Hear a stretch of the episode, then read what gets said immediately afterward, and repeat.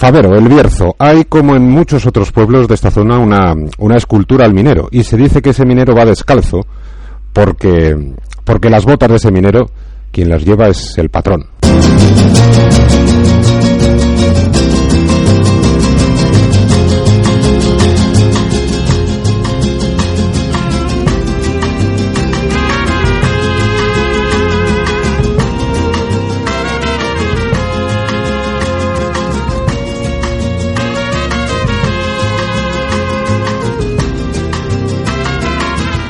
Bienvenidos a la Radio Minera. Hoy estamos emitiendo desde Favero todo un símbolo de lo que fue y no es.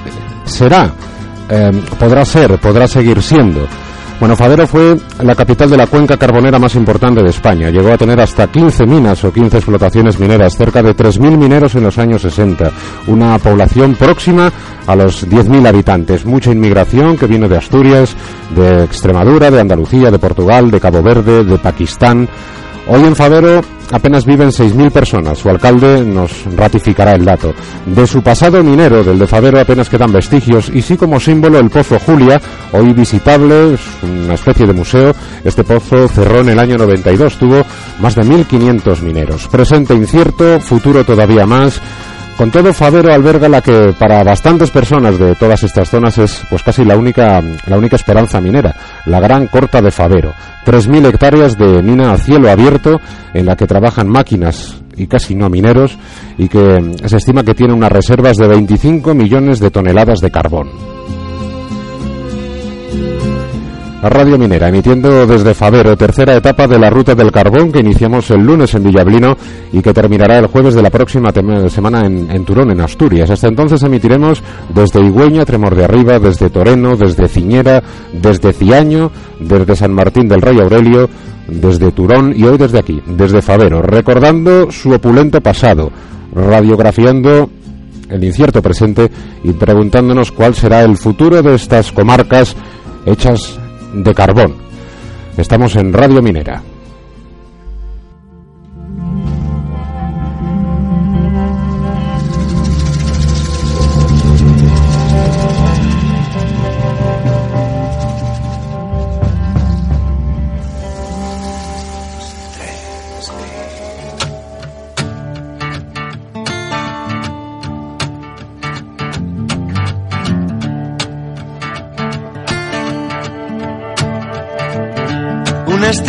Encima de un piano de cola, un milagro que ocurre en el cine. El casino en llamas, las excavadoras de los años felices. Un vestido de novia pagado con dinero negro. La cazadora del trueno de las noches de euforia. Esta mañana los pájaros huyeron del nido usando pasaportes falsos y el cartero ha dejado un aviso del servicio de inmigración. La escopeta cargada al lado de la mecedora. La cafetera oxidada de los lunes al sol. Ya están aquí para Los presidentes de la desesperación ya están aquí con el cuchillo entre los dientes. Tenía que decírtelo. Tenía que decírtelo, Quique González. Bueno, eh, la letra de la canción se ajusta mucho, aparte de lo que hemos ido comentando y aparte de lo que vamos a, comentar. Con estos compases ahí de fondo, mm, voy a ir eh, presentándote a, a los invitados que tenemos en este programa que estamos realizando desde Favero. Está con nosotros el alcalde, hay un senedrín de sabios, tenemos una representante de las mujeres del carbón, tenemos dos mineros, y con uno de esos dos mineros vamos a empezar porque mm, en este miércoles 20 de febrero, en el que en el Congreso de los Diputados eh, se está debatiendo sobre el estado de la nación. Nosotros aquí en Radio Minera, desde Favero, queremos debatir sobre el estado de la nación minera. Y la nación minera está convulsa y está agitada, y está preocupada, muy preocupada. Y fruto de toda esa preocupación y de esa situación de casi desesperación, hoy hay jornada de huelga en principio indefinida en, en el Pozo Cerredo Allí eh, se está consumando un ERE de extinción de, empleo para 169 trabajadores. Hemos recordado estos días que desde julio del año pasado 1.600 mineros están sometidos a algún tipo de regulación de empleo. Hay otros muchos que llevan demasiado tiempo sin cobrar. Pero hoy la noticia minera es esa huelga indefinida en, en Cerredo. José Manuel Ruiz, el mudo, 15 años de minero, delegado de UGT en Cerredo. Hola. Hola, buenas tardes. Has estado en la asamblea que ha habido esta mañana y por tanto tienes información fresca. ¿Cómo está siendo la huelga? ¿Ha estado teniendo mucho seguimiento? ¿Poco? ¿Regular? Bueno, el ambiente está algo caldeado sobre los trabajadores, pero bueno, de momento creo que hay bastante seguimiento y ahora a ver si los demás compañeros de aquí del Bierzo eh, apoyan algo el, seguimiento de la huelga. Que bueno, esperemos que la semana que viene nos apoyen, empiecen a apoyarnos ya un poco. Eh, la huelga tiene carácter indefinido, ¿no? Sí, de momento sí. Y además de, de, la huelga, de, que la gente no vaya a los trabajos, ¿se ha tomado algún otro tipo de, de acuerdo, de medida? ¿Va a haber algún tipo más de movilización? Bueno, en principio hoy en la Asamblea se acordó de intentar paralizar el suministro al empresario, o sea, al señor Alonso de momento es lo que se va a hacer y a ver lo que pasa y a ver lo, que la gente también después sobre la marcha se va haciendo. ¿Servirá para algo esto? No lo sé. ¿Y si no sirve para nada, qué? Pues tampoco sé lo que va a pasar. Es muy complicado. Pues estado esta mañana con compañeros tuyos, a tu lado también hay otro minero, no sé, tú tienes más percepción que yo. Yo, eh, en los días que llevo por aquí, estoy notando a la gente un poco derrotada. ¿Me equivoco? ¿Es una mala impresión? No, no porque venimos arrastrando ya desde el 2010 que no, no hemos trabajado casi un mes entero. Cuando no es por una cosa es por la otra, cuando no es por el decreto es por, por las ayudas y cuando no por el empresario. Y entonces la gente está muy cansada. Estamos sin cobrar, la gente está muy harta. He notado también un poquito de desunión. Bueno, es algo normal pero bueno, yo creo que a partir de ahora lo que tenemos que entender es que hay que unirse, porque somos todos aquí en esta zona, pertenecemos todos al mismo empresario, y yo creo que hay que unirse contra él ahora mismo. Eh, como mucha gente que nos escucha no conoce mm, las entrañas, el entresijo de vuestra profesión y se piensa, mm, al minero, gana un dineral, trabaja poco, ¿cuánto ganas tú y cuánto trabajas? Yo trabajo de lunes a viernes siete horas y mi sueldo un mes normal suelen ser sobre 1.500 euros. ¿Y estás trabajando en qué condiciones? Porque claro, no es una oficina con aire acondicionado, con calefacción. Eh, yo trabajo en capas de 3 metros. Son, hay que tirar de, de, hierro que pesa muchísimo, en capas colgadas, que no es, no es lo mismo estar tumbado que estar prácticamente casi colgado. Y bueno, es lo que, lo que yo hago. En otros sitios es igual, pero bueno, en otras condiciones también. Pues eres José Manuel Ruiz, el mudo, y a su lado, a su derecha, está Borja Martínez Maceda. Eh, hola, Borja. Hola. Trabajas eh, aquí en Favero. Sí. ¿Qué haces exactamente? ¿Dónde estás? En el lavadero Alicia. Es una planta de tratamiento de, tratamiento de carbón. Ahora estás ahí, pero eh, has estado en otros sitios. ¿Has estado en mina de interior? No, pues en momentos puntuales, pero siempre en exterior, en, la minería de exterior, cargando con palas, con maniobras, con... ¿Y por el trabajo ese que realizas, eh, te pagan cuánto? 1.300, 1.200. ¿Y te pagan? del mes. ¿Y te pagan? No. ¿Llevas sin cobrar cuánto? Dos meses y estamos el tercero en curso. Y claro, cuando vas tú o va tu gente a la tienda, ¿qué? Porque el tendero no va a estar esperando tres meses a que te paguen para cobrar, ¿o sí? Bueno, de momento, de momento vamos tirando de la familia o de, los ahorros, pero bueno, al final todo llegará a un... Todo tiene un final, todo tiene un, tope. Antes de que empezáramos el programa hablábamos y decíamos, bueno, y, si ahora de repente desaparece eh, la gran corta que tenemos aquí, y, ¿en qué trabajarías? ¿En qué podrías trabajar aquí? ¿En, Favero o en el entorno? En nada nada porque no hay no hay ninguna no hay ni empresas que te, que te garanticen el trabajo no, no, hay empresas no hay un cordón empresa aquí industrial no hay no hay nada aquí no hay no me podría dedicar yo personalmente de lo que sé pues, no en nada y cómo crees tú que se ha podido llegar a esta situación Bueno, pues la situación fue ¿Quién tiene la culpa? principalmente ahora el gobierno. Después cada uno puso su granito de arena, pero principalmente el, gobierno y el señor Soria. Y ahora, pues, por las noticias que, le, que están llegando, pues el señor Almunia también está poniendo una crucecita en... Pero bueno, hasta el 18 supuestamente teníamos el tema un poco solucionado. Entonces el problema es que el señor Soria se empeña en que no lleguemos al 18, porque de aquí al 18 pueden pasar muchas cosas, pero está empeñado en, en que no, no lleguemos a, a semejante día, ¿Y los, em- trabajando. ¿Y los empresarios tienen culpa? Muchísima.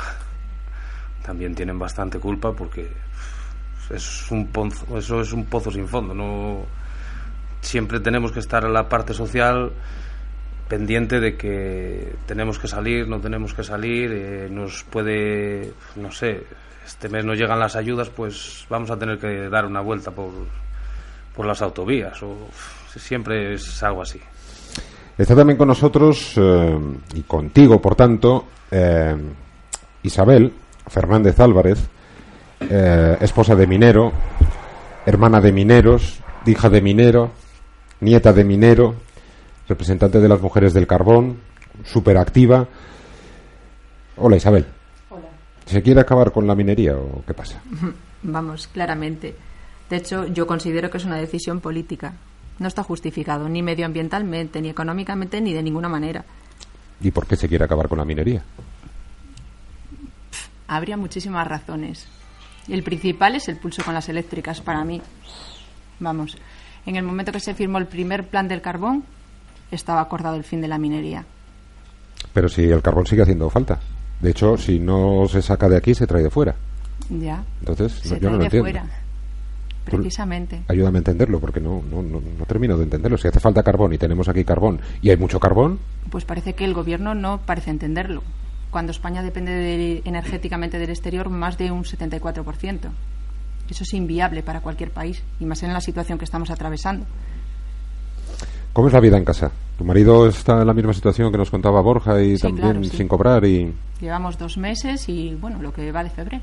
Claro. ¿cómo, cómo es tu día a día? No sé, ¿cómo, Bueno, yo cómo- trabajo. Ahí tengo que decir que, que sí, nuestra familia en ese sentido es privilegiada porque contamos con otro sueldo, pero no es el caso de la mayoría de las familias de Favero, que dependen de un único sueldo y, claro, es lo que decía Almudo, llevamos mm, ya desde el 2010 arrastrando situaciones cuando menos irregula- irregulares, pues cobrando tarde mal y nunca, en un ERE con el salario... Así, llevamos ¿Tienes seis meses de huelga el año pasado. ¿Tienes niños? Sí, dos. Y muy pequeñitos. Eh, de 5 y casi 8 años. O sea que todavía mm, no se enteran mucho, o sí, o está demasiado metida la minería en su vida y en su familia y en no su te ADN. creas, ¿eh? aunque son pequeños, ellos ya están acostumbrados a ver las manifestaciones de Madrid, todos vestidos de mineros. Mm. Sí, sí. Bueno, pues vamos a debatir con ellos y con otros invitados que también nos acompañan aquí sobre, sobre lo que está pasando, mm, sobre lo que pueda pasar, sobre si hay alternativa. Estás escuchando Radio Minera. Estamos hoy emitiendo desde, desde Favero, con mineros, en las comarcas mineras.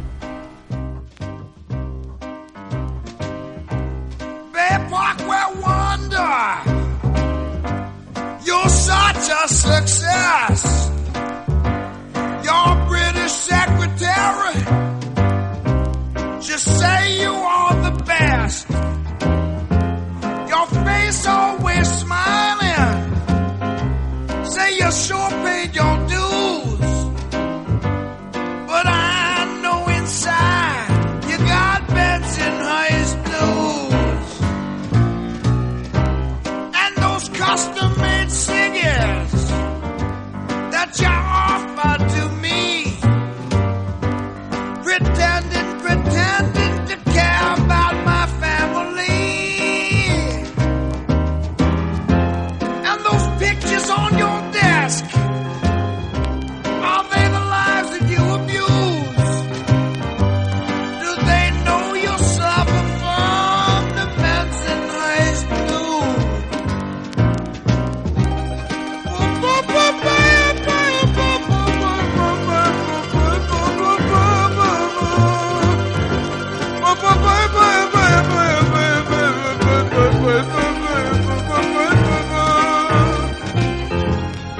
Radio Minera, emitiendo desde Favero en esta ruta del carbón que, que nos está llevando y nos está permitiendo llevarte a ti por, por las comarcas mineras de, de León ahora y de Asturias en, en, unos días. Hoy estamos en Favero. El alcalde de Favero se llama José Ramón Cerezales. Alcalde, gracias en primer lugar por acogernos. Estamos en el Salón de Plenos del Ayuntamiento y bienvenido a la Radio Minera.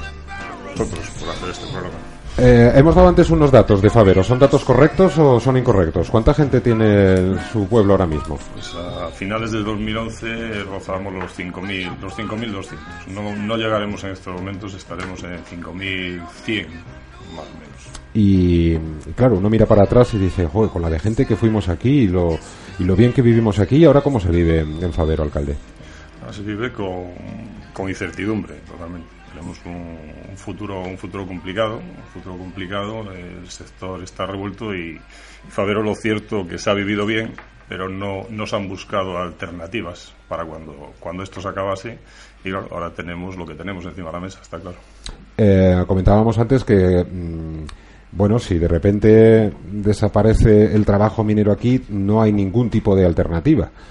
Uh, ¿Hay alguna alternativa o, tiene usted pensado algún tipo de alternativa para toda la gente que, que trabaja en la mina aquí en su pueblo y, si se acaba la mina, claro? No, hoy por hoy no. Y hablar de, que Favero, si se acabaran las minas, tendría una alternativa, sería, sería ser, ser un hipócrita. No, ni, ni, mucho menos. De hecho, eh, el problema que, que, hemos tenido en estos municipios es que los fondos que teníamos que tener, estos planes del carbón, esta reindustrialización, porque al final estos fondos tenían un objetivo y el objetivo era buscar una alternativa para cuando pudiese llegar este momento. Eh, esa alternativa a, a ese decremento de, de, la minería y eso no, no, ha sucedido. No ha sucedido en primer lugar porque no han llegado, no han llegado esas inversiones, los proyectos serios importantes que que Favero tendría aún no han llegado. Aquí se lleva, se lleva hablando desde el año, desde el año 92, aquellas primeras reuniones de, del carbón, se hablaba de comunicar todas las, todas las grandes poblaciones mineras con vías rápidas, con objetivo, con unirlas con lo que eran los, los ejes industriales, en este caso hablo Ponferrada, y, y dar salida, dar salida o dar alternativa a que cualquier otra industria fuese más fácil instalarse aquí. Al día de hoy, pues a 2012 no tenemos aún nada de eso, a la mesa y tenemos la incertidumbre que tenemos, con lo cual hoy no tendríamos hoy no tendríamos salida ninguna. Claro, y, y si hay que buscar eh, un culpable a que eso que debería estar ya hecho no, no lo está, ¿a dónde tenemos que mirar? ¿O son tantos los sitios en los que hay que mirar que nos daría tortícolis? Yo creo que culpables no hay uno solo. Es decir, podemos hablar de, del último que podemos señalar. Es decir, tenemos un, un gobierno actual que lo está haciendo muy mal en la política del carbón y sí, es el último, el último culpable de la lista pero los culpables vienen desde el primer plan de, del primer plan de carbón. Los planes del carbón, tal y como tal y como se conciben, no han tenido no han tenido ninguna solución en estas cuencas. Eh, han valido para prejubilar gente, pero al final ha quedado el problema de, de que no hay un futuro para, para, para esos hijos. Entonces, bien, es fácil decir que este, este gobierno está haciendo una política errónea, pero también también hay que decir que, que, lo que nos ha llevado a esta política es, una política es una política anterior que hay un plan anterior del carbón que pone una fecha 2014 ayudas al consumo y una fecha 2018 ayudas a, a la producción. Aquí tenemos que ser realistas. El tema del carbón no es el futuro del carbón. Eh, tenemos un problema que es la viabilidad que puedan tener las térmicas. Las térmicas como no tengan un marco estable más allá del 2018 aquí no hay futuro, por mucho futuro y mucho que se pueda, se pueda explotar, explotar el carbón. Entonces creo que la alternativa es estar más allá de, del 2018. Eh, hoy las últimas noticias son que una puntilla nos la están poniendo un comisario europeo, eh, Almunia, y después tenemos por la incertidumbre con las últimas noticias que están saliendo de, del empresario. Sean ciertas o no sean ciertas, lo cierto es que eso no genera ni, ni ayuda en ningún momento a, dar una situación de viabilidad a, a, toda esta problemática. Por eso que culpables, evidentemente, yo creo que todos. Eh, ayúdeme a entender una cosa que no entiendo, porque se ha hecho referencia a las fechas, también al comisario europeo Almunia, al ministro Soria. Eh, por si alguien está un poco despistado, eh, bueno, el ministro Soria ha pedido a la Unión Europea eh, que se permita que las minas rentables sigan eh, funcionando después del 18. Pero ayúdeme a entender una cosa. Con lo que está haciendo, um, en este caso, el ministro Soria, ¿alguna mina será rentable en el 18?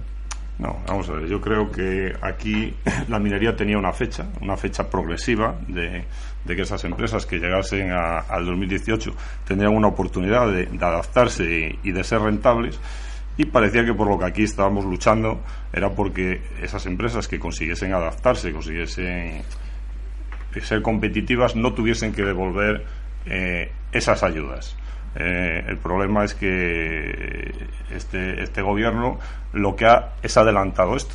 Es decir, donde alguien Por eso parece un poco contradictorio, ¿no? Sí, sí, eh, evidentemente. O muy Eh, contradictorio. Evidentemente parece, parece totalmente, totalmente contradictorio. Yo no sé si es un, un cambio de ruta, un cambio, un cambio de opinión, pero bueno, eh, creo que aquí no hay más alternativa que luchar porque esto perdure más allá del 2018. Si no, pues evidentemente tendremos que ponerle cerraduras a esto, pero no, no una cerradura ya Favero. Yo creo que todo el Bierzo, todo el Bierzo se quedaría se quedaría muerto literalmente. Aquí no se puede relativizar este problema en que esto afecta a 3.700 personas, porque vamos a ver si, si en un polígono como Madrid, en Cobo Colleja, desaparece una, una fábrica con 3.700 empleados, pues bien, sin duda es una desgracia, pero bueno, eh, es un problema que, que no está tan dimensionado dentro de, de 5 millones de habitantes como si esto sucede, sucede en el Bierzo. Es decir, eh, el carbón no solo viven 3.700 personas de él, sino que hay otra industria eh, toda que, que culmina alrededor, de la industria metalúrgica, camioneros, autónomos,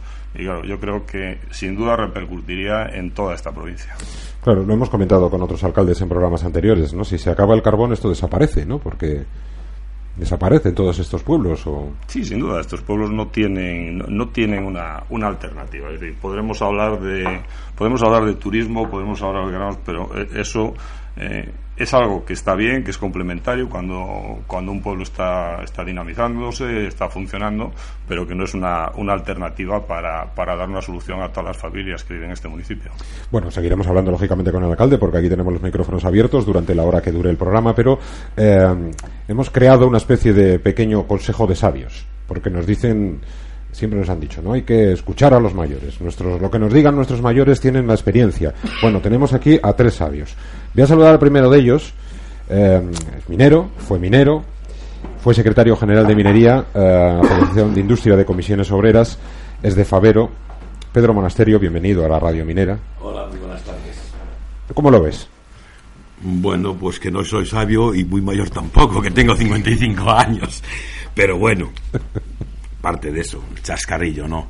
Eh, lo veo pues como todo el mundo, con la preocupación natural de cuando ves que la gente pues no trabaja, que las huelgas se superponen unas tras de otras, que además cuando trabajan no se les paga el salario, y eso pues nos lleva a una situación mm, de crispación y además de preocupación en el pueblo porque ves que la gente no tiene dinero y además de tristeza, ¿no?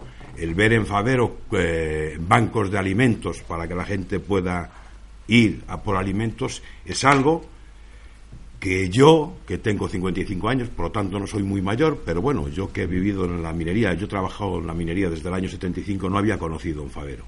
Por lo tanto, eso es un reflejo de cuál es la realidad, ¿no? Y que además los dos compañeros, los dos mineros que han hablado antes, y lo mismo Isabel, que viven el día a día, pues lógicamente lo han estado hablando. Y esa es la realidad que vivimos en los pueblos mineros hoy en día. Claro, y dime una cosa, Pedro. eh, en el año 75, cuando tú empiezas en la mina, y efectivamente no eres tan mayor, pero sí tienes ahí, en fin, muchas horas de vuelo, ¿no? Y en muchos ámbitos diferentes. En el año 75, cuando todo funcionaba y todo era de color de rosa, ¿en algún momento alguien pensaba, a ver si esto algún día se va a acabar? A ver si, o no, la opulencia cegaba ese futuro. Dice mi madre que cuando trabajaba mi abuelo de caminero en Antracitas, decía siempre, esto de la mina se va a acabar. Sacaban los mineros. Muchos mineros han muerto. Muchísimos, demasiados. Las minas todavía están. Y van a estar tanto tiempo como nosotros queremos que estar y con tanto tiempo como nosotros peleemos por supervivencia, por su supervivencia. Porque el carbón de Favero, el carbón del Bierzo, el carbón de León, el carbón de España, es tan buen carbón como otro cualquiera. Y es tan necesario como otro cualquiera. Lo único que tenemos que exigir es que nuestros gobernantes apuesten por este sector y que de alguna forma siga siendo, bueno, pues, eh, o siga participando en la dieta del mix energético que todos asumen que es necesario y que por lo tanto no se puede prescindir hoy, hoy de él. Y ya digo, en el año 75, desgraciadamente, eran unas situaciones que desde luego yo no quiero volver a vivir, porque en aquellos momentos la situación era muy mala, vivíamos en una dictadura, en unas condiciones laborales que no quisiera yo para nadie de los están ahora trabajando, porque hombre, esto algo avanzado, ¿eh? y no vamos a ir para atrás, vamos a ir para adelante. Claro, cuando tu abuelo decía esto se va a acabar, esto se va a acabar, imagino que igual que tu abuelo lo decían muchos otros eh, en la misma en el mismo ámbito, en su entorno, pero nadie se preocupó de decir, bueno, como parece que esto se va a acabar o tememos que se va a acabar, vamos a ir buscando algún tipo de alternativas. Nunca se hizo. Hombre, que sí se ha hecho. Se lleva trabajando muchos años en la alternativa. Se lleva trabajando. El problema es que cuando las alternativas se construyen, no se cumplen.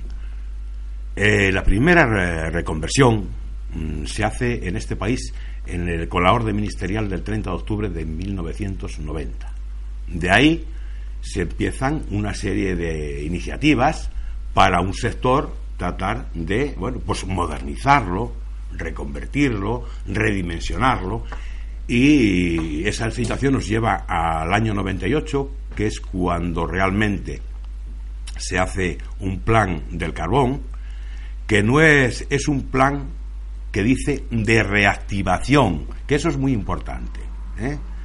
Plan de reactivación de las comarcas mineras. Y se firma un primer plan en el año 98 y se firma un segundo plan en el año 2006. 2006. Esos planes llevan aparejado no solamente una salida justa y necesaria para los mineros, las tan criticadas prejubilaciones que de alguna forma ni fueron tan buenas ni fueron de alguna forma eh, ninguna bicoca para nadie.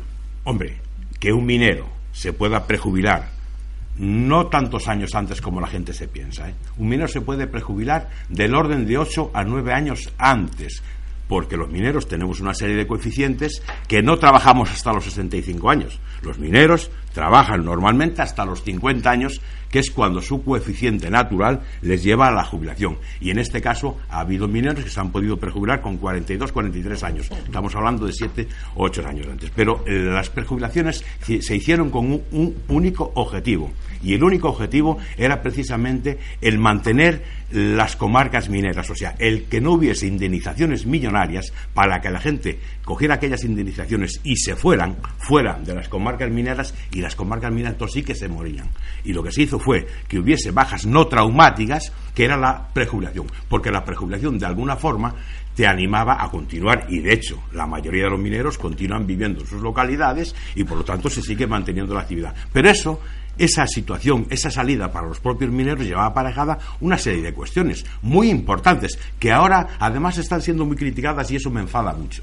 Por ejemplo, Me enfada mucho porque eh, gracias a los dos planes del carbón, las comarcas mineras y el Bierzo en general y León en general se han modernizado muchísimo y se han hecho una serie de cuestiones fundamentales para el desarrollo, de- para el desarrollo de la gente. El Bierzo tiene una universidad gracias a la movilización de los mineros y gracias a la pelea de los mineros que se trajeron con fondos mineros al Bierzo. O sea, la universidad la trajeron los mineros para todo el Bierzo, los mineros y no mineros. Se han hecho infinidad de carreteras de todos los pueblos. La Diputación de León lleva los, todos estos años del plan del carbón viviendo a cuenta de los fondos del carbón porque todos los años ha ido arreglando carreteras de la Diputación. En todos los pueblos pequeños, del Bierzo y de León, tienen sus carreteras hoy arregladas gracias al plan del carbón. Los ayuntamientos se han dotado de una serie de servicios, y aquí está un alcalde, y un alcalde que estuvo 24 años y que por lo tanto lo conoce bien, y luego lo- ellos lo dirán, se han hecho muchísimas cosas. Y además había otra cosa que se llamaban proyectos, ayudas a los proyectos empresariales, que es lo que realmente de alguna forma no ha funcionado. Porque cuando entran los empresarios, los empresarios no tienen alma. Los empresarios solo tienen cartera. Y lo han demostrado una vez más. Y en este caso, bueno, pues el tema de los proyectos empresariales han optado, en algunos casos, por irse a zonas con más población, como es el caso de Ponferrada, y desde luego, desgraciadamente, y a mí lo tengo que decir también aquí, algunos proyectos que han venido a las comarcas mineras, y en Favero, que es donde estamos, había un proyecto empresarial muy importante, que todavía seguimos creyendo en él. Y estamos esperando a que se abra. Y estamos esperando que se funcione porque si trabajan 50 trabajadores de, o 50 ciudadanos de Favero vamos a estar muy contentos como es la fábrica de ruedas. Pero desgraciadamente no todos apostamos ni todos creemos en esa serie de proyectos. Y hoy pues esa situación nos lleva a que no te pero ya digo los planes del carbón tenían dos partes muy importantes y esa es la parte que decían antes los compañeros Precisamente este gobierno, cuando entra este ministro Serra, lo primero que hace es decir, todo este plan del carbón, donde dice de las dotaciones, de los proyectos empresariales, de los proyectos de infraestructuras, de los proyectos de becas, las becas, lo que hizo el gobierno este, el ministro Soria, en el año 2012, fue dejarlas en cero. Y en el año 2013, en cero. Los proyectos de infraestructuras todos lo sabemos, los ha paralizado. No hay un duro. En Favero tenemos la carretera, tenemos el parque temático, tenemos una serie de proyectos de mucho futuro y generadores de empleo y sin embargo los ha paralizado. Por lo tanto, el problema, ¿cuál es el problema principal? Que este gobierno, el gobierno del señor Soria, el gobierno del Partido Popular, lo que ha hecho ha sido paralizar el plan del carbón y eso ha llevado a todo lo que estemos hoy. Es la primera vez que las ayudas tardan más de un año en cobrarse. Bueno, pues eh, por alusiones estamos haciendo aquí el debate del estado de la nación minera eh, y puesto que ha hecho referencia al, anterior alcalde que también está con nosotros y al que vamos a, saludar, se llama Demetrio Alfonso Canedo, exalcalde, bienvenido. Muchas gracias. claro, usted le tocó vivir mm, quizá una de las etapas un poco más, toda la reconversión, ¿no? Eh, ¿Hay algo que que le hubiera gustado hacer y no pudo hacer y ahora si pudiese rebobinar mm, lo haría para evitar en la medida de lo posible o paliar esta situación en la que ahora estamos? Bien, yo cedo a la alcaldía en 1987. La crisis del carbón no llega en el 87, hay que remontarse a los años 60 que ser verdaderamente realistas. En los años 60 se comienzan a cerrar explotaciones y en Europa se comienzan con los programas de reestructuración y de reconversión en los años 60 la Comunidad Económica del Carbón y del Acero. España vivíamos en, una dictadura y se funcionaba como se funcionaba. A partir del año 75 afloran grandes conflictos en Favero. Ya tuvimos una de las empresas quizás más nombradas de Favero, Antracitas de Favero, ya estuvo en unos momentos críticos. Y en el año ya 78-79, supercríticos, al borde del cierre y en los años 84-85 ya a punto de. Lo cierto es que las empresas arrastraban una situación muy difícil. Y bueno, los gobiernos en ese momento comienzan a abordar la reestructuración de todos los sectores y no se escapa el sector de la minería, igual que el sector del acero y otros sectores en España. Pero si es verdad que era muy duro y muy doloroso para todos nosotros ver cómo se reducían las plantillas, era mucho más doloroso cuando veías el, cierre, veías el cierre de una explotación minera histórica en Favero. Y a mí me tocaron vivir momentos muy difíciles. Yo recuerdo sobre el año 88-89 tensiones graves, pero quizás lo del 93 ya fue definitivo, fue gravísimo, con el cierre de cuatro, cuatro perdón, tres empresas modelos, de alguna forma. Combustibles de Favero era, después de Antracitas de Favero, era quizás la empresa más emblemática en nuestro municipio, igual que Antracitas de Marrón y Minas y Energía, que eso supuso el desplazamiento, después de muchos meses de encierro, de lucha, el, desplazamiento de 605 trabajadores del municipio a otras explotaciones de la zona, pero en otro municipio. Y eso era prácticamente como arrancarte un, un, un brazo de tu cuerpo. Pero bueno, aquella situación, pues muy dura, francamente fue un golpe durísimo para el propio municipio, muy tensa. Poco a poco se fue asimilando. Los trabajadores pues no se quedaron sin el empleo, continuaron trabajando y ya posteriormente llega el año 96 cuando el gobierno de José María Aznar pues prácticamente a través de aquel famoso protocolo eléctrico nos anuncia la liquidación de la minería. La verdad es que la respuesta de la ciudadanía en general, especialmente en esta provincia, fue muy muy contundente en aquellos momentos todavía la, minería tenía un peso muy importante, pues se consiguió parar aquel intento del gobierno de cierre y de liquidación de la minería. Y a partir de ahí aparece el plan del carbón del, del año 98. Ese plan del carbón, que es verdad que son planes liquidacionistas, de reducción de producciones, de reducción de empleo y otra serie de cosas. Aparte, hay que reconocer que tiene su parte social. Y lo cierto es que todos aquellos planes de ese plan de carbón, igual que el que ha venido a continuación, que tendrían que ser maravillosos y que tendrían que, por una parte, poner, hacer una apuesta, una apuesta por poner los municipios a un cierto nivel, porque teníamos grandes desfases en infraestructuras, pues sin embargo, pues lo cierto es que los dineros no llegaron como tenían que haber llegado, en tiempo y en forma, los proyectos se fueron retrasando, los proyectos se fueron retrasando indefinidamente e infinitamente, y nos hemos pasado durante muchísimos años hablando de los mismos proyectos. Hemos pasado casi décadas hablando de esos grandes proyectos. Favero, el primer y gran problema que tiene Favero es la comunicación, las comunicaciones. Sí, lo decía también el, Todos el- el coin- alcal- es que alcalde coincidimos actual. todos los ciudadanos, es un tema que, que no, na- nadie puede discrepar, o sea, es un tema que es la realidad. Sí, sin duda. Y entonces hemos luchado, hemos luchado por esas comunicaciones. Yo cuando accedí en el 87 convencí al presidente de la Diputación en aquel momento de hacer una carretera que se llevaba, se llevaba hablando en Favero 50 o 60 años, la Favero Berlanga Fresnedo. Y se hablaba porque ya en su momento alguna empresa minera había hecho un supuesto proyecto de hacer esa carretera, la propia empresa minera, para poder transportar el carbón. Porque estaba obligada a transportar el mineral a través de un telesférico hacia Páramo del Sil. Y desde allí, después de pasar por el lavadero, ya el carbón lo transportaba a su consumo a Ponferrada.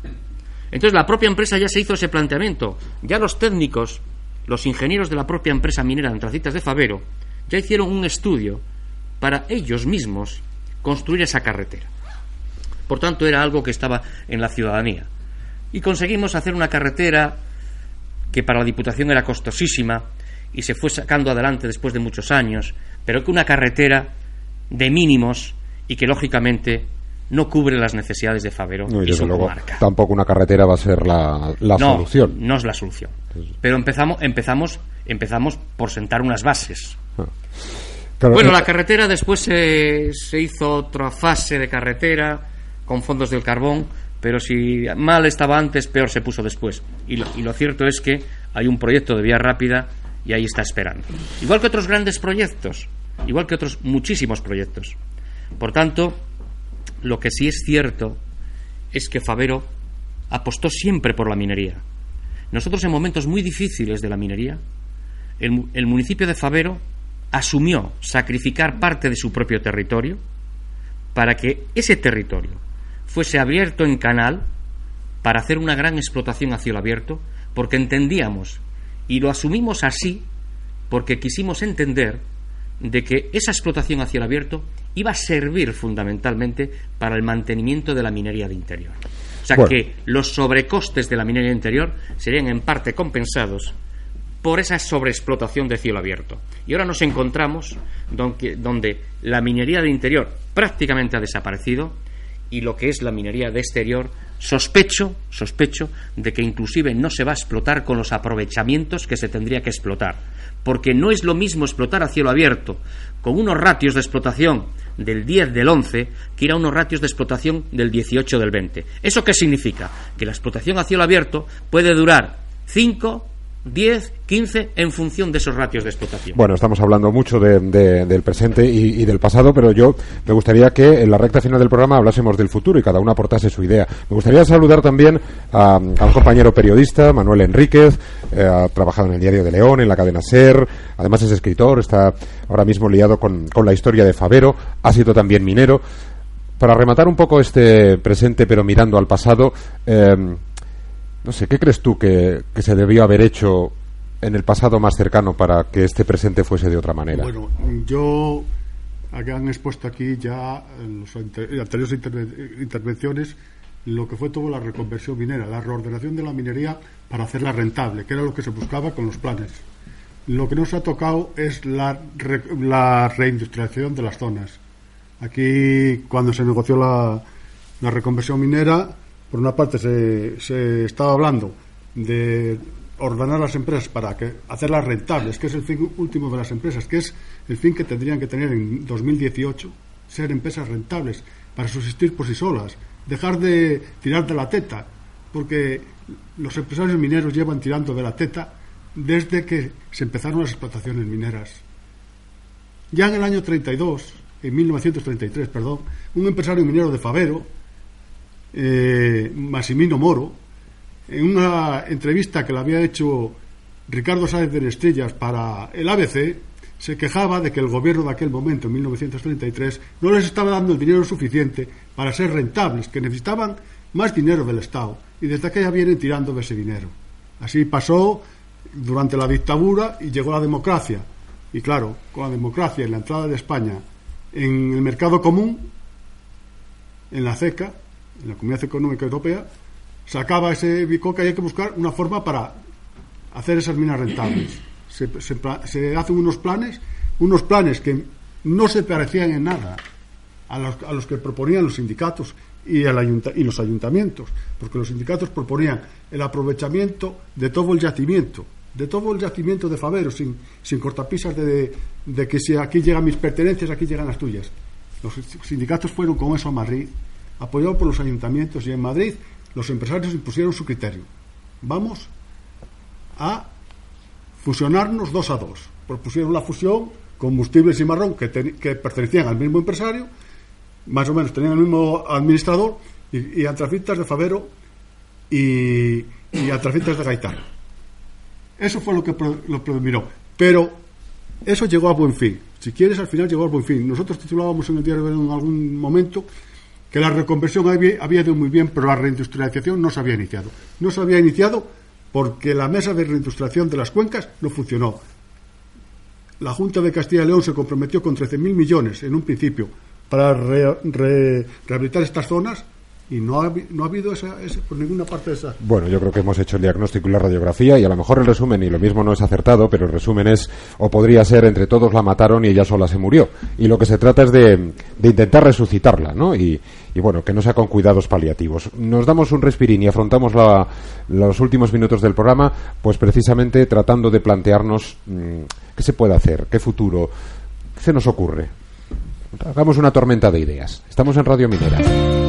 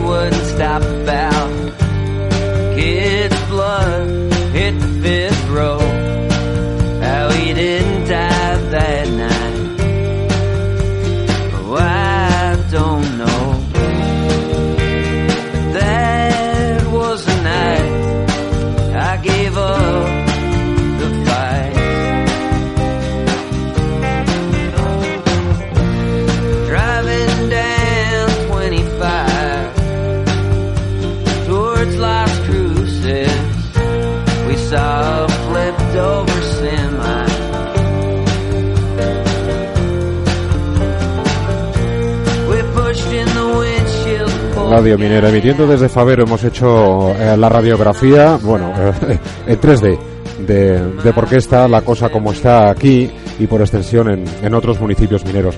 Y bueno, para los últimos minutos, a lo mejor si da tiempo comentamos alguna noticia del día, pero, pero para esta reta final me gustaría, pues eso, la tormenta de ideas, ¿no? El, tú qué harías, o si te diesen a ti la posibilidad, eh, ¿qué harías eh, para que esto tuviera futuro? Tanto en el sector de la mina como pensando que la mina se acaba en otro sector. Y me gustaría que abriese esta, esta ronda Isa, Isabel. Tú, Isabel, si te dejasen 10 minutos, ¿qué harías? Un plan energético. Este país es lo que más necesita, una regulación del sistema energético. ¿Con eso solucionábamos el problema? Hombre, y en consonancia con las directrices que vienen de Europa, de potenciar las energías autóctonas, como es el carbón. Y así no habría que complicarse en buscar alternativas o, o al mismo tiempo de forma paralela algún Hombre, tipo de nueva empresa, nueva industria. Siempre sería conveniente buscar alternativas, por supuesto. Y conociendo Favero, ¿qué le encajaría a Favero esa nueva industria? O sea, no tengo ni idea. Yo creo que ninguno tenemos una varita mágica ni sabemos no, qué proyecto sería si en Favero. ¿no? Algo así como para que resurgiera. Pero vamos, no. eso que el reordenamiento del sector crees que, que daría un Yo balón de oxígeno al enfermo. Sí, creo que es fundamental. Más aún cuando se acaba de aprobar en la Unión Europea el sello de calidad del carbón autóctono, cuando Francia y Alemania están potenciando sus fuentes de energía autóctonas y, sin embargo, en España hacemos lo contrario. No me parece lógico. La postura del gobierno no me parece lógica. Y lo hablábamos hace un momento, ¿no? Sí. Sigue y falta la verdad es que me parece que como no cambie de postura, la situación es muy complicada. Ah, ¿Y te imaginas a tus hijos o al resto de niños eh, cómo te los imaginas aquí en Favero? No me los imagino en Favero, sinceramente. Ni siquiera me imagino a mí dentro de unos años en Favero como esto no se solucione. ¿Con esa reordenación sí o tampoco? Hombre, con esa reordenación sí que podría ser posible. ¿Y el empresario mm, estaría por la labor o habría que obligarle o qué habría que hacer? El empresario no creo que nunca estuviera por la labor, si no es para conseguir su beneficio, como decía Pedro Monasterio. El problema es que además en esta zona tenemos un único empresario, Mm, Por eso, por eso con lo el que lidiamos todos. Por eso lo decía. ¿Se le convence o qué se hace? ¿Cómo? Es muy difícil de convencer. Ten en cuenta que con el respaldo que ha tenido, con el respaldo que ha tenido este verano, con la huelga, las manifestaciones, las movilizaciones de los trabajadores y al final acabó en recortes para los trabajadores. Alcalde. Sí, es, eh, es difícil. Yo creo que evidentemente nadie, nadie tenemos la, la varita. Pero está claro que, que lo único que tenemos aquí es, es carbón. En eso sí que puedo coincidir con, con Isabel en que es por lo que tenemos que, apostar. Que, que el carbón pase a, a formar parte de, de esa reserva estratégica y que el carbón se entre dentro de un marco, de un marco normativo y donde a esos empresarios que lo exploten sin duda haya que ponerles unas exigencias, porque Favero tiene el hándicap de que solo tenemos carbón, pero también somos tenemos el monocultivo del empresario. Solo tenemos un, solo tenemos un empresario que evidentemente eh, tiene y hace lo que quiere. Y cuando hace lo que quiere se está viendo lo que está haciendo ahora con, con todos los trabajadores. Ya todos los empresarios pues les gustaría tener tener el apoyo que, que ha tenido de todos los trabajadores e incluso de todo de todo un municipio. Claro, Ah, pero, pero- perdóname, alcalde, eh, si hace lo que quiere es porque alguien le consiente que haga lo que quiera o, o- o no. Sí, vamos a ver. Hay una política eh, que ya lo he dicho que creo que está equivocada del carbón. Pero lo cierto es que cuando, cuando un empresario tiene ese potencial humano tras de él, eh, es muy difícil a veces po- ponerle coto, porque la primera moneda de cambio que siempre utilizamos es, es al trabajador. Yo creo que eso es uno de los grandes problemas que siempre, siempre ha existido en Favero. Cuando se le ha intentado poner algún límite, la moneda de cambio era el despido de, era el despido de, de los trabajadores. Evidentemente, creo que esa solución no la tenemos en, no la tenemos en los municipios. Eso tiene que pasar por un, marco legal que, que regule esta, esta serie de actuaciones.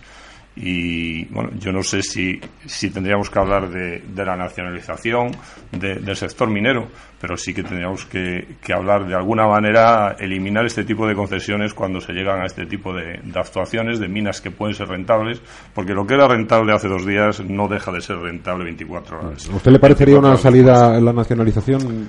pero que la analización, dicho así, abarca es un concepto es un concepto muy amplio. Dicho así podría ser podría ser la salida, pero entiendo entiendo que tiene que ir con muchos con muchos matices. Pero sin duda eh, algún resguardo tienen que tener estas zonas ante ante estas actuaciones de, de este empresario concreto. Claro, como eh, usted como alcalde, o tú como alcalde de, de- de Favero, supongo que tendrás eh, que lidiar en alguna ocasión con el empresario al que tanto estamos aludiendo. ¿Cómo es? ¿Cómo es este señor? No, yo la verdad que no, no, no he lidiado mucho con él porque desde que hemos desembarcado aquí en junio del 2011 han empezado todas, todas estas guerras. Lo que, lo que hemos hecho es, es apoyarlo, eh, apoyarlo a él porque estamos apoyando a los trabajadores, que realmente es lo que estamos haciendo.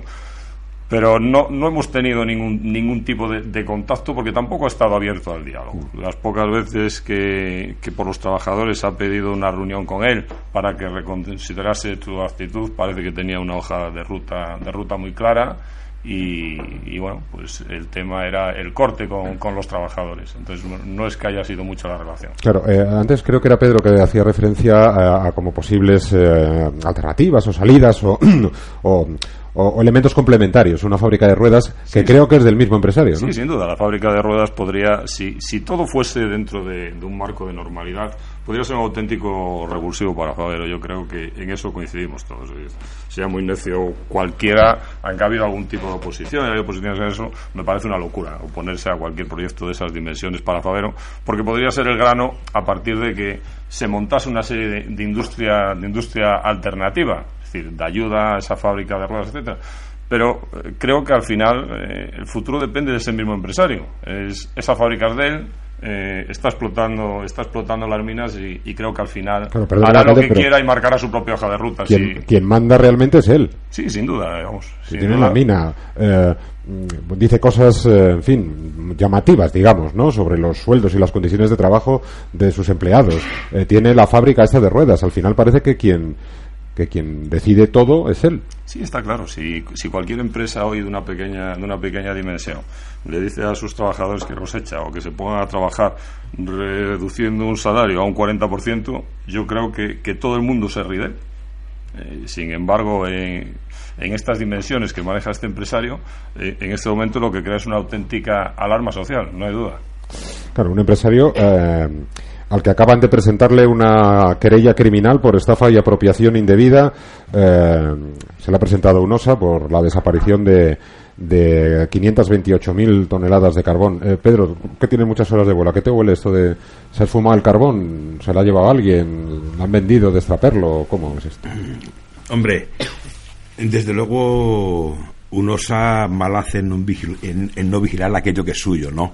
Por lo tanto, me huele a, a muchas cosas. Pero desde luego un osa nos ha preocupado. Un osa que ha comprado el carbón, parece ser que se ha gastado ahí cuarenta y tantos millones de euros, pero parece ser que para un osa eso no ha servido para nada. Hombre, este empresario eh, lo conocemos todos. Este empresario no es una ONG. Este empresario trata por todos los medios de exprimir a los trabajadores y a los mineros en primer lugar y los exprime hasta el tuétano, todo lo que se dejan. Aquí todo lo que se ha conseguido siempre ha sido a base de pelea, de lucha de los propios mineros. ¿Eh? Aquí nadie, nadie, nadie regala nada. Pero los empresarios no los elegimos los trabajadores. Ojalá pudiéramos elegirlos los trabajadores a los empresarios. Pero es que además, y yo que algunos años tengo de esto, mm, empresarios buenos, buenos, buenos, la verdad es que a ver si me presentan alguna vez alguno, ¿eh? Porque entonces a lo mejor ya creemos en que hay empresarios de una forma o de otra. Yo creo que los empresarios, que además no viven en este pueblo, no les preocupa el pueblo, que ellos tienen este- esto como un negocio y que los empresarios todos se dedican a ganar dinero, a invertir una serie de dineros para sacar un rendimiento. Por lo tanto, si la empresa no tiene rendimientos, la empresa desaparece. Aquí no nos engañemos. Las empresas no son ONGs. Por lo tanto, la empresa tiene que tener un beneficio. El empresarios y los empresarios tienen que tener un beneficio. Lo que tiene que haber es un respeto a las condiciones laborales y lo que tiene que haber es un equilibrio donde hay una parte que es la parte social que es fundamental en cualquier empresa que tiene que trabajar bajo unas condiciones porque claro cuando se habla del carbón de esos carbones, de dónde vienen, de dónde no vienen, y por qué el carbón de aquí, por qué el carbón de allí, es porque precisamente el carbón en España tiene una cosa que se llama regulación, donde los trabajadores están bajo unas leyes laborales y bajo unos convenios. Y claro, nadie, sobre todo las eléctricas, no quieren estos carbones. Las eléctricas lo que quieren siempre es la libertad, porque lo que quieren es ellos decidir a quién compran y a quién no compran. Claro, eh, bueno, no sé, eh, Demetrio, a lo mejor eh, apuntaba José Ramón como posible idea no nacional nacionalizar la minería. A lo mejor a quién había que nacionalizar esa Vitorina. Bueno, yo, yo creo que lo primero que lo primero que es que tenemos que tener un gobierno que negocie con todos los partidos políticos, que se establezca un pacto para que gobierne quien gobierne, se va a mantener el carbón. Eso es lo primero. Y nosotros lo primero que tenemos que defender es el mantenimiento de la minería, que es lo que hemos venido defendiendo siempre. El primer proyecto y el mejor proyecto de creación de empleo para Favero es el mantenimiento de los puestos de trabajo, mantenimiento de la minería. Y lo que tiene que haber es un gobierno ¿eh? que respete los acuerdos anteriores. Y este gobierno ha entrado como un caballo en una cacharrería y había unos pactos y unos planes del carbón y llegó y se los pasó por la entrepierna. Y de esta forma no podemos hacer absolutamente nada, porque ahí hay una indefensión jurídica total y absoluta para todo el mundo. Por tanto, lo primero, dejar claro que mantenemos, que vamos a luchar por el mantenimiento de la minería. O sea, que el gobierno garantice el mantenimiento de la minería. La de luego, decís, y luego, evidentemente, ese gobierno tiene los instrumentos para que los empresarios o quien sea que cumplan las normas que están establecidas. Pero quiero decir más. Proyectos, proyectos para este municipio. Hay proyectos. Y tenemos un centro de grandes discapacitados ahí construido y que puede generar muchos empleos. ¿eh? Y sin embargo, la Junta de Castilla y León no lo pone en marcha. Y tendría que pensarse la Junta de Castilla y León si debería poner en marcha ese centro, porque nosotros estamos convencidos de que en Favero no se puede instalar la BMW. Que la BMW de Favero no va a venir pero sí puede haber un centro de grandes discapacitados y que genere bastantes decenas de empleos.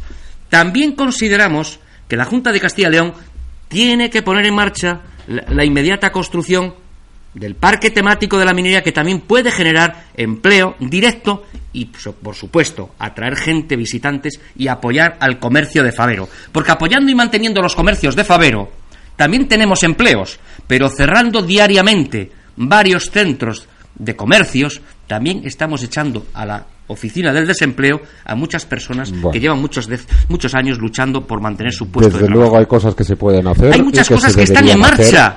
y Hay muchas la- cosas que están la en marcha. cuestión es por qué no se hace. Y entonces, cuando decías ideas, ¿pero para qué vamos a poner aquí cientos de ideas o decenas de ideas que la gente ya no nos va a creer?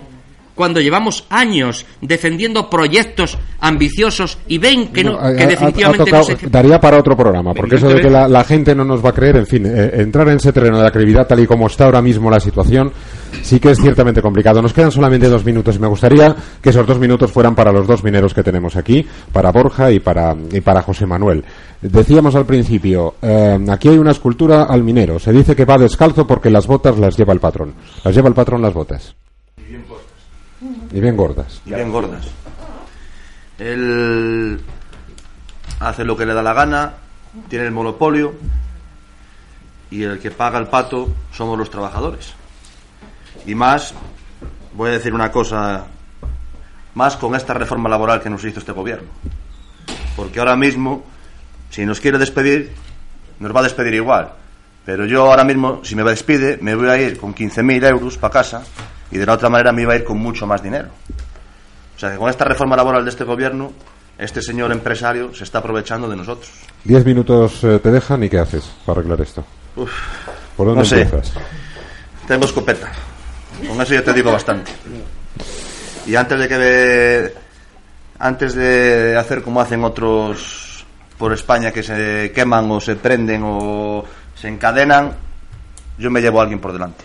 Este es José Manuel. ¿Y Borja qué harías si tuvieses ahí esos diez minutos? ¿Le echabas una mano a, mudo? Primero ir a por Soria. Primero ir y tener una varita y destituir a Soria.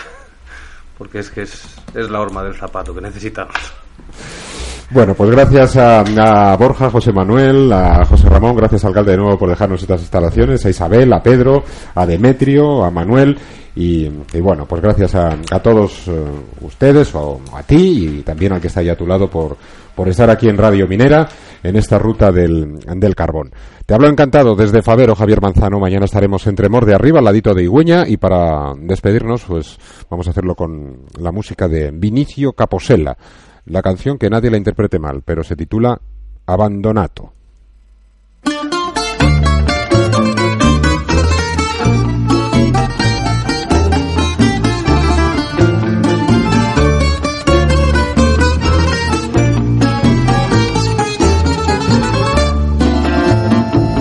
perché non tengo la vita mi chiamano abbandonato perché non tengo la vita mi chiamano abbandonato. Se a me gusta di perderla e gettarla per terra. Se a me gusta di perderla è perché so ritrovarla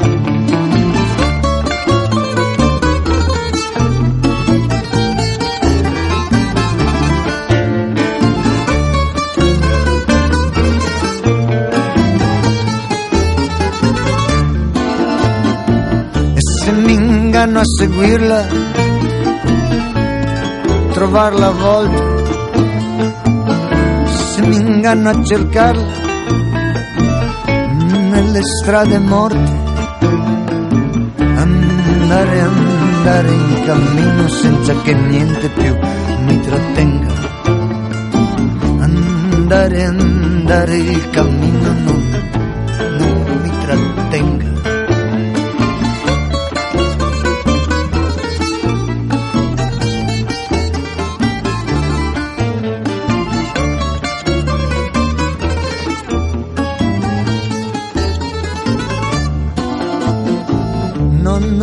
Chiedo silenzio più ora, ora non ho che pensare. No, non chiedo silenzio più ora, ora non ho, non ho che pensare.